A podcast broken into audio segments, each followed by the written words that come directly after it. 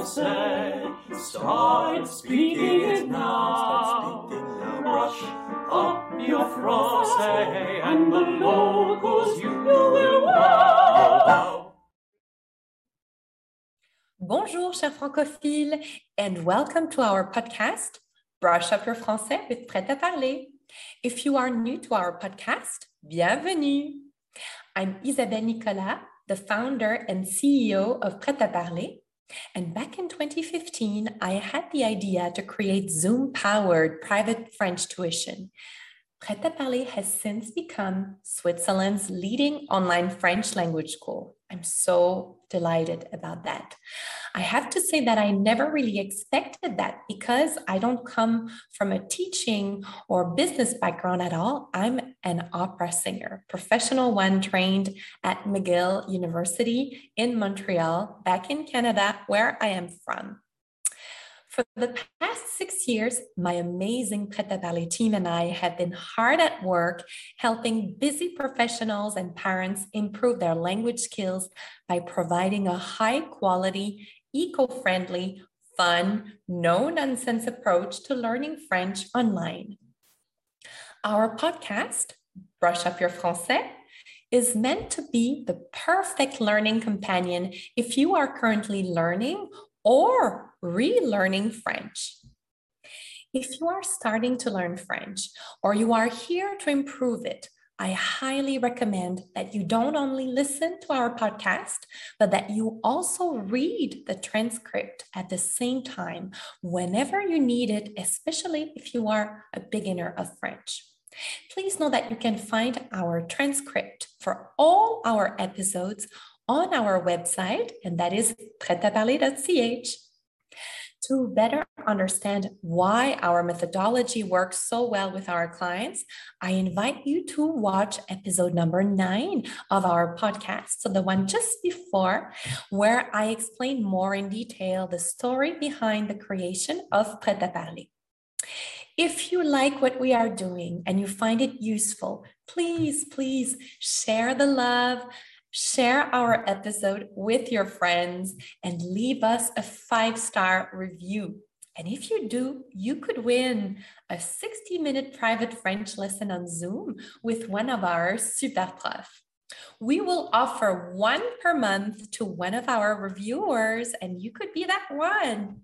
Also, don't hesitate to let us know in the comments what is or what could be helpful for you so we can talk about it in future episodes of Brush Up Your Français. We really want to be there to be as helpful and useful for you, especially with your positive French learning experience.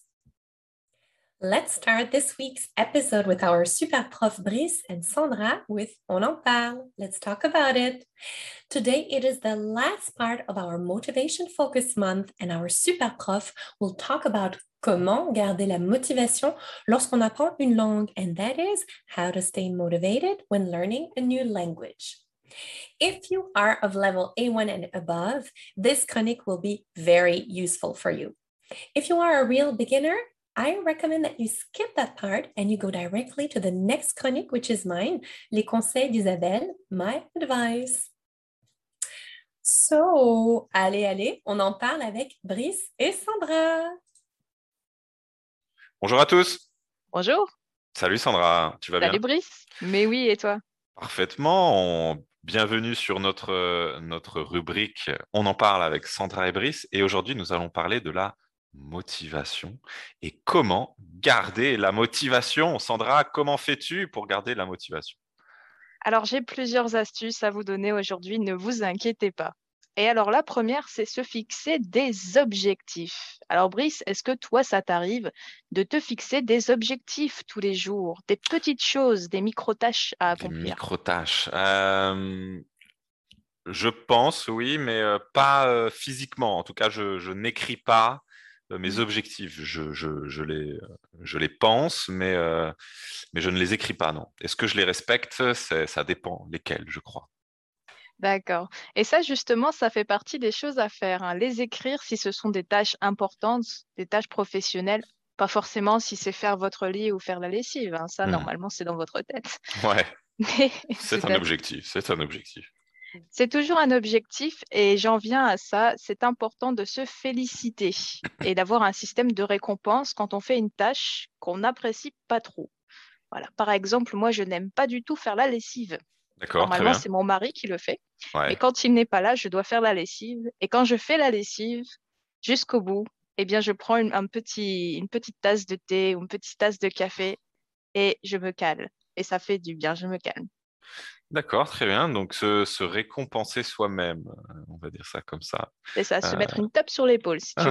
ok, ouais. S'auto-congratuler, euh, d'accord. Mais pourquoi pas, ça marche, oui, oui, oui, oui. Euh, ok, d'accord. Et alors, euh, est-ce que euh, pour garder la motivation, est-ce qu'il, euh, est-ce que, est-ce que c'est facile Est-ce que pour toi, tu arrives facilement, personnellement, à garder la motivation? Hum, moi, je suis quelqu'un qui va beaucoup travailler sur une petite période. Donc, quand Mhm. j'ai des tâches qui sont assez longues, c'est quand même difficile pour moi de rester concentré sur la tâche. Donc, comme je t'ai dit, je suis obligée de tronquer et de casser cette tâche en petites parties et d'avoir des objectifs raisonnables. Parce que si on, si on écrit euh, une grosse tâche à faire sur deux semaines, c'est très difficile. Mhm. Le mieux, donc, c'est d'écrire des petites choses à faire tous les jours. Ouais, hein.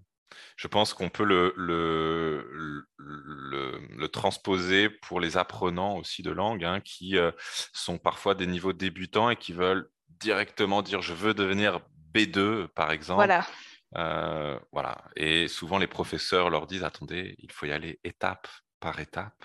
L'objectif final, oui, c'est le B2, mais il y a plein d'étapes avant euh, à franchir. hein. C'est ça, il y a plein de plateaux. euh, par exemple, la première conversation en français euh, dans la rue avec votre boulanger ou, euh, ou au supermarché, la première conversation qui se passe bien ou se faire un ami francophone. Mhm. Donc, il y a plusieurs petites étapes, petits plateaux avant d'atteindre votre B2 bilingue, disons. Ouais, ouais, ouais, c'est clair, c'est clair. Et puis, de, voilà, d'a- d'avoir des objectifs réalisables hein, dans un, un- un- à court terme, moyen et long terme. Tu en avais parlé un petit peu de ça. C'est très important vrai. aussi.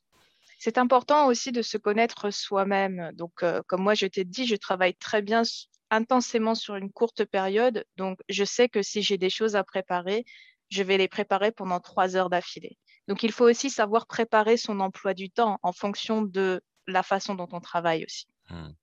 Se mettre dans les, dans les meilleures conditions possibles. Voilà, comme un sportif, vous voyez, c'est la même chose. C'est un petit peu ça, c'est vrai. Ouais, ouais. Apprendre une langue ou faire de la lessive, c'est du sport pour certaines personnes, c'est vrai. bon, merci à toi, Sandra, pour cette rubrique. Mais merci, Brice, et à bientôt. Et on se retrouve bientôt. Au revoir tout le monde et continue avec Isabelle maintenant. Merci beaucoup, Brice et Sandra. Now let's move on to our next chronique, les conseils d'Isabelle, my little advice. Uh, this is where I share my little tips on how to learn French as quickly, efficiently, and enjoyably as possible. Today, I am going to talk to you about the importance of active listening when learning French. When we learn a foreign language like French, since our proficiency is limited to a few verb tenses, simple vocabulary, and basic sentence structure, we tend to listen more than we speak. That's a fact, that's normal. And this active listening is essential for the acquisition of new expressions and the understanding of social and cultural rules in an environment that is not yet familiar to us especially when we are expats living in a new country where the local language is not ours, or when we're traveling to another country where the local language is not our mother tongue. So, when we start learning a new language, and even when we reach a basic level like A1 or A2, we often feel frustrated, limited, reduced to the language level of a child. And that is so annoying, but it is normal. You're not the only one, it's normal. Everybody goes through that phase. And what is important to understand, and especially to remember, is that it is a learning phase that you have to go through in order to make progress and to join the conversation much more actively later on. I'm going to give you an example of how active listening can make a difference in your progress in your foreign language that you're learning. So, I speak German, and when I moved to Germany, I lived in Munich. And at the very beginning of, um, well, I did learn German beforehand, the theoretical um, basics, let's say, from my university, but I had never spoken German before moving there. So when I lived in Munich, I was invited to a party organized by new German friends that I had made. And I had only lived in Germany for a month. And my German was very basic. I had the theory, but I didn't have the practice. And I was really scared to speak it because it's so far from what I knew. At the time, I spoke Italian and, and French and, and English as well. But German felt I was blocked by it a little bit. I could understand, but speaking it was hard. So on that night, all evening, I felt like I had put in superhuman efforts to understand what I thought was about 20% of the conversation happening around me. I only understood a few words here and there. And so when people laughed, I also smiled and I tried to figure out what exactly we were talking about to not make a fool of myself.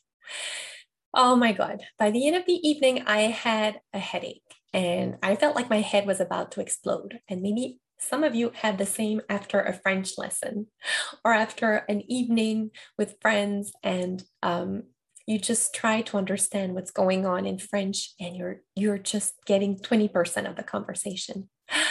We've all been there. It's normal. You have to get through this phase. So my I had a headache.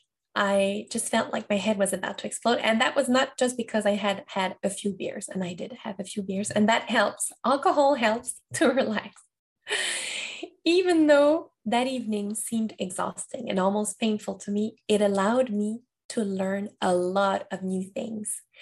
And I didn't see that at the time, but now definitely I see it. I learned how my new friends behaved in this particular party setting. Uh, I I noticed how they were behaving together, the expressions that they were using, you know, several everyday life expressions and some German slang, of course, that I had never learned in schools um, before or in a class. And that is so important when you want to integrate into a new group.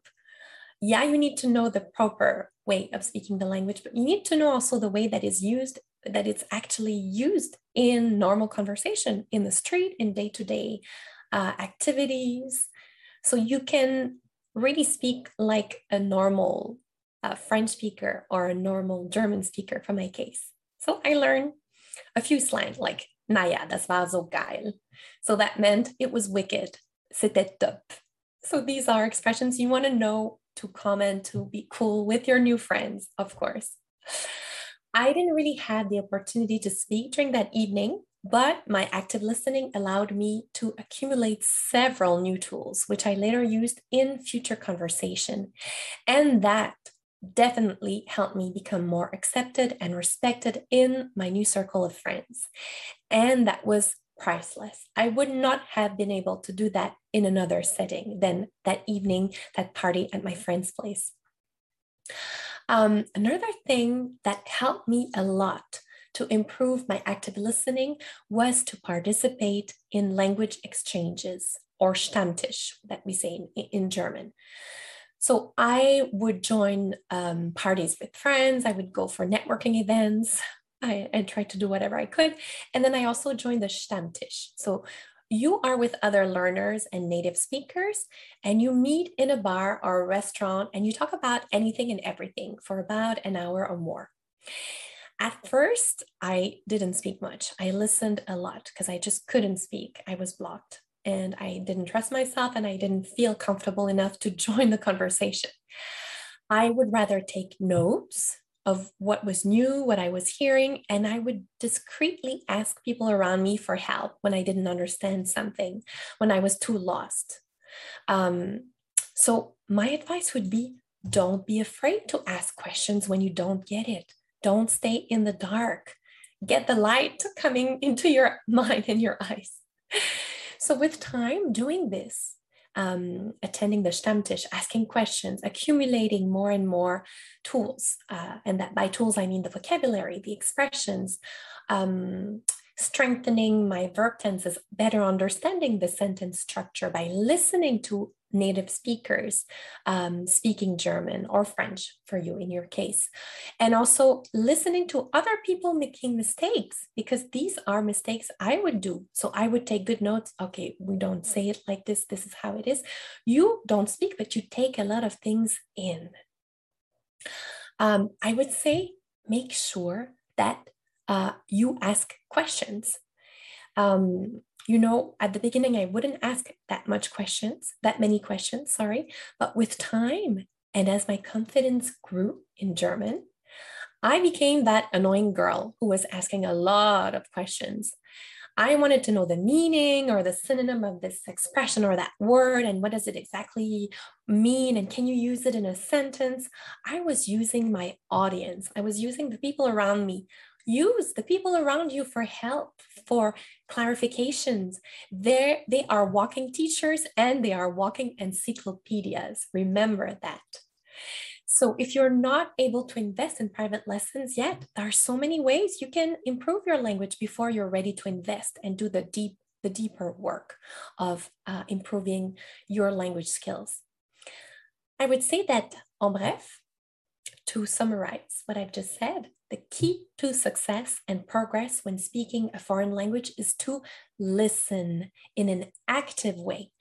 And then you'll be able to participate more actively in the conversations of your daily life. Soon later, later on, um, maybe a few months' time, in a few months' time, don't wait years do it as quickly as you can. Join the conversation. Don't be afraid to try to make mistakes and to let go during an interesting conversation, especially if you're interested in it. And you can have an interesting conversation in the most mundane places, like anytime, really basically anywhere. It could be on the bus, it could be at the local cafe, it could be at your child's nursery. You just have to listen and you just have to dare to speak with the knowledge that you have at the moment. It's not a problem if you make mistakes. Just dare to speak and listen actively if you're not there yet. So if you don't dare to speak up just yet, Prêt à parler Super Prof are here to help you feel confident in French from the very first lesson. This is what we do best. We really help with your confidence and your capacity to dare to speak. That's why we're called prêt à parler. If you don't know what it means, it means ready to talk. Our super prof are multilingual expats themselves.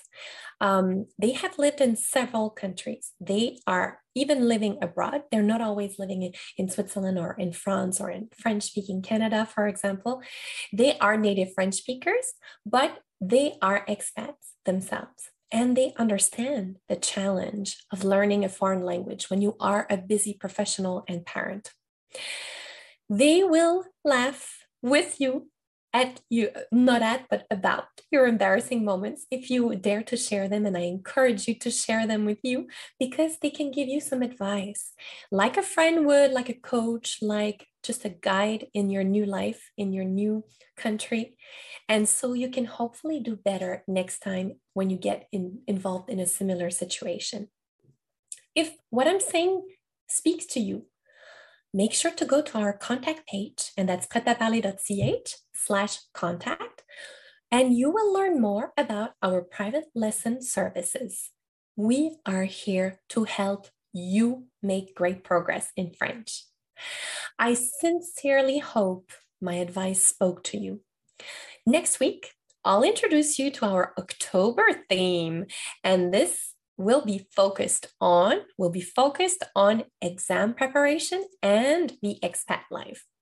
Et maintenant, our next chronique will be Prête-moi ta plume with our super prof Catherine. Chères auditrices, chers auditeurs, le mois de septembre, c'est aussi la rentrée littéraire. Voici donc une petite sélection d'auteurs dont la sortie d'un nouveau livre est toujours un événement. Le premier écrivain dont j'aimerais vous parler est une autrice belge francophone qui a pour habitude de publier un livre par an en moyenne et de créer toujours l'événement en raison de son goût pour les titres énigmatiques. En 1995, à 25 ans, Amélie Nothomb publie Hygiène de l'assassin et depuis enchaîne les succès. Ce mois-ci, son nouveau roman, Premier son, est très attendu, mais voici un extrait du précédent paru en 2020, Les aérostats, pour vous faire découvrir son style à la fois très personnel et insolent. Il raconte la vie en colocation d'une étudiante bruxelloise de 19 ans, prénommée Ange. Cela commence ainsi. Je ne savais pas que Donaté appartenait à la catégorie des gens perpétuellement offensés. Ses reproches me plongeaient dans la honte. On ne laisse pas une salle de bain dans un tel état, me dit-elle. Pardon, qu'ai-je fait? Je n'ai touché à rien, il faut que tu te rendes compte par toi-même. J'allais voir. Ni flaque d'eau sur le sol, ni cheveux dans la bonde. Je ne comprends pas. Elle me rejoignit en soupirant. Tu n'as pas étiré le rideau de douche. Comment veux-tu qu'il sèche en accordéon? Ah oui. Et tu n'as pas refermé le berlingot de shampoing? Mais c'est le mien. Et alors? Je refermais ce que, pour ma part, je n'appelais pas le berlingot, mais tout simplement le shampoing. Manifestement, je manquais de savoir-vivre. Donaté m'apprendrait. Je n'avais que dix-neuf ans, elle en avait vingt-deux. J'étais à l'âge où ce genre de différence paraît encore significatif. Peu à peu, je m'aperçus qu'elle se conduisait ainsi avec la plupart des gens. Au téléphone, je l'entendais rétorquer à ses interlocuteurs. Trouvez-vous normal de me parler sur ce ton? Ou je n'accepte pas que l'on me traite de cette manière.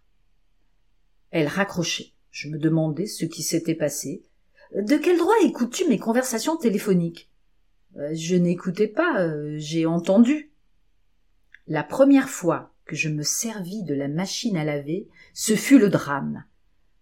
Ange, appela-t-elle. J'arrivai, pressentant le pire.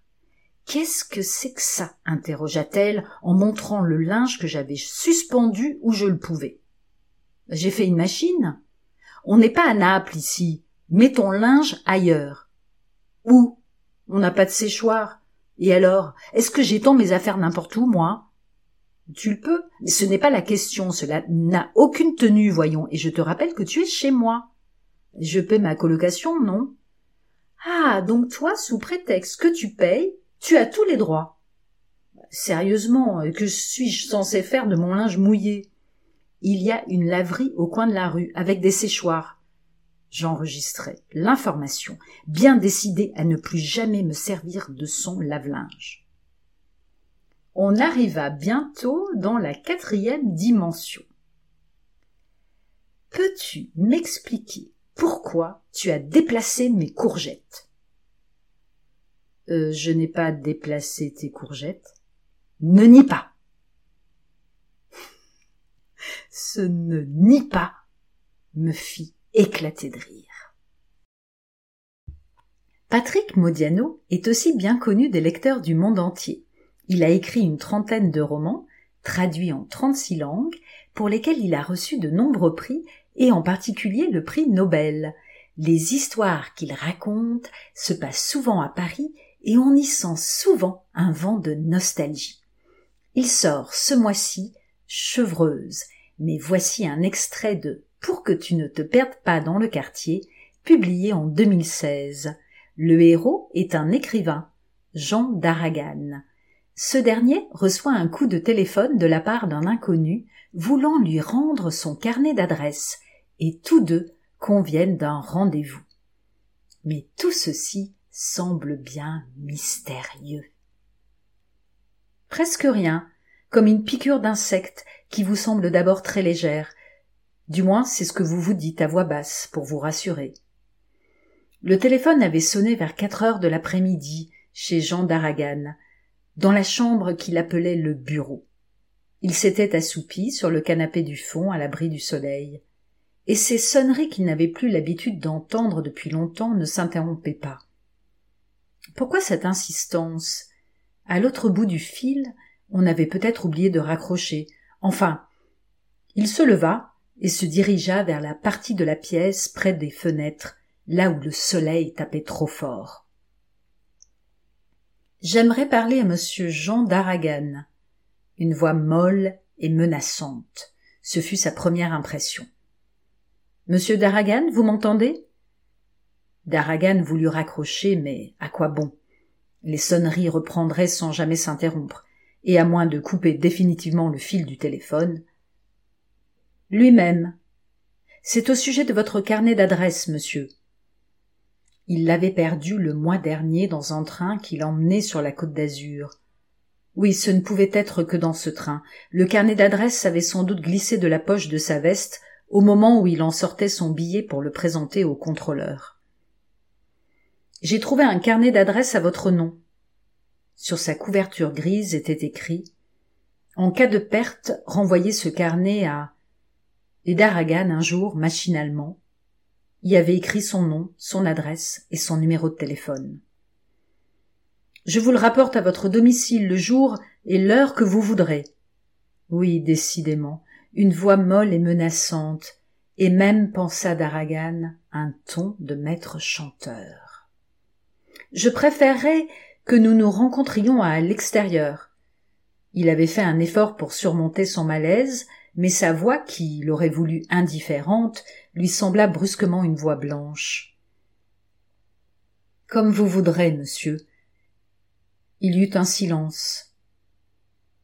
C'est dommage, je suis tout près de chez vous, j'aurais aimé vous le remettre en main propre. Daragan se demanda si l'homme ne se tenait pas devant l'immeuble et s'il ne resterait pas là en guettant sa sortie. Il fallait se débarrasser de lui au plus vite. Voyons-nous demain après-midi, finit-il par dire. Si vous voulez. Mais alors près de mon lieu de travail, du côté de la gare Saint-Lazare. Il était sur le point de raccrocher, mais il garda son sang-froid. Vous connaissez la rue de l'Arcade? demanda l'autre. Nous pourrions nous retrouver dans un café au 42 rue de l'Arcade. Daragan nota l'adresse. Il reprit son souffle et dit Très bien, monsieur au 42 rue de l'Arcade, demain à cinq heures du soir. Puis il raccrocha sans attendre la réponse de son interlocuteur. Il regretta aussitôt de s'être comporté de manière aussi brutale, mais il mit cela au compte de la chaleur qui pesait sur Paris depuis quelques jours, une chaleur inhabituelle pour le mois de septembre. Elle renforçait sa solitude, elle l'obligeait à rester enfermé dans cette chambre jusqu'au coucher du soleil. Le troisième auteur s'appelle Tanguy. Il aime bâtir des intrigues complexes, dignes de romans policiers. Et son style est très cinématographique. Lui aussi sort ce mois-ci un nouveau roman, La fille qu'on appelle. Voici un extrait d'un de ses livres paru en 2013, La disparition de Jim Sullivan, où il décide de changer de décor et d'imaginer une histoire qui se déroule en Amérique.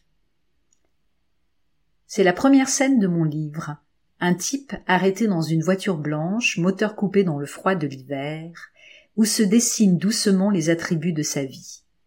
Une bouteille de whisky sur le siège passager, des cigarettes en pagaille dans le cendrier plein, différents magazines sur la banquette arrière, une revue de pêche, bien sûr, une de baseball, bien sûr, dans le coffre, un exemplaire de Walden et puis une crosse de hockey.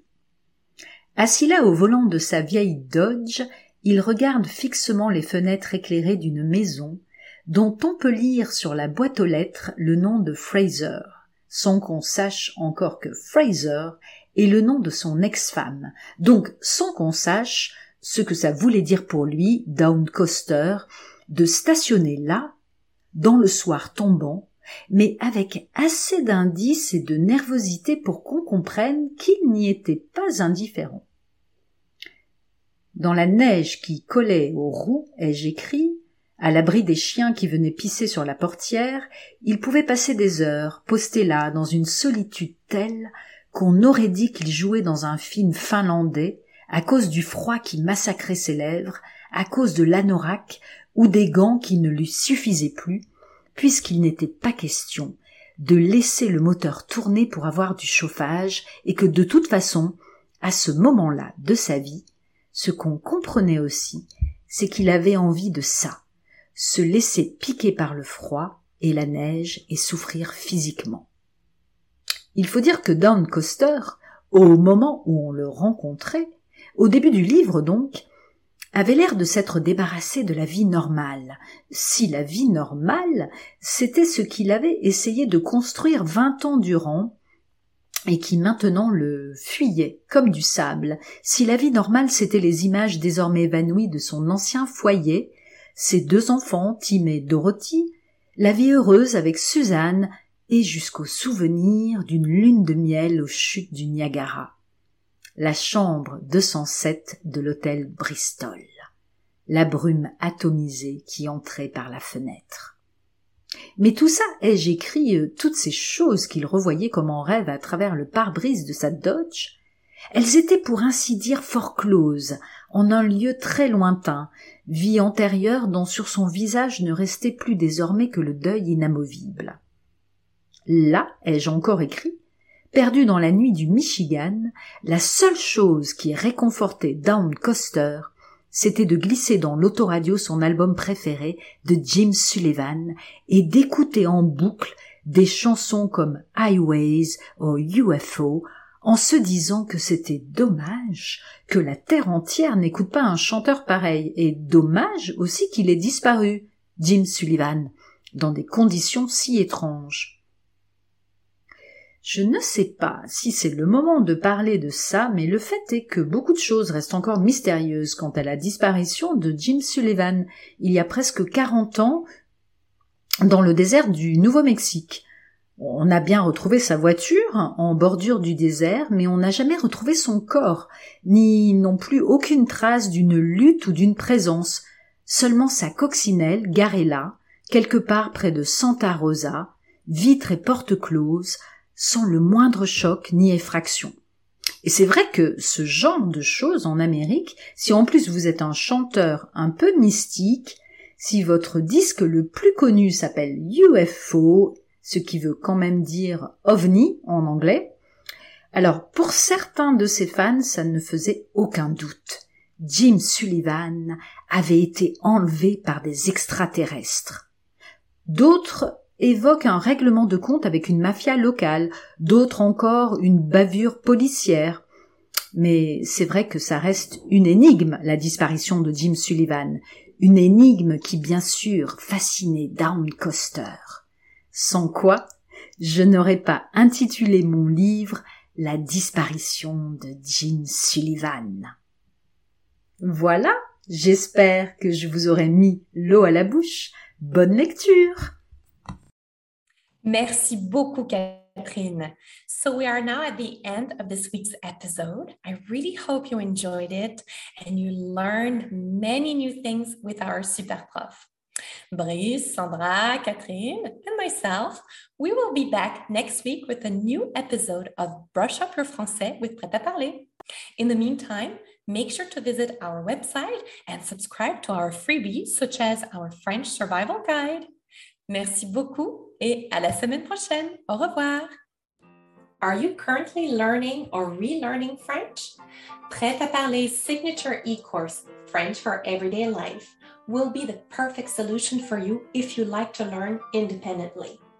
Designed by Prêt à Parler Superprof for beginner and intermediate learners, French for Everyday Life is divided into 10 progressive modules based on what you really need to know to be able to speak French as quickly as possible.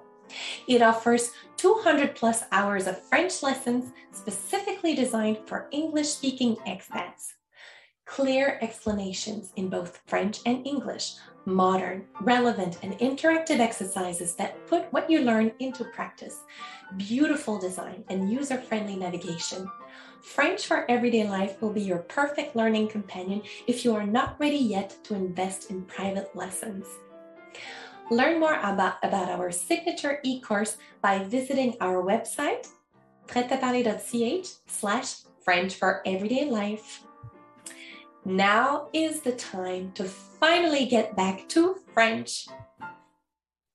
Brush up your faucet. Start speaking it now. Brush up your faucet, and the locals you will oh, wow.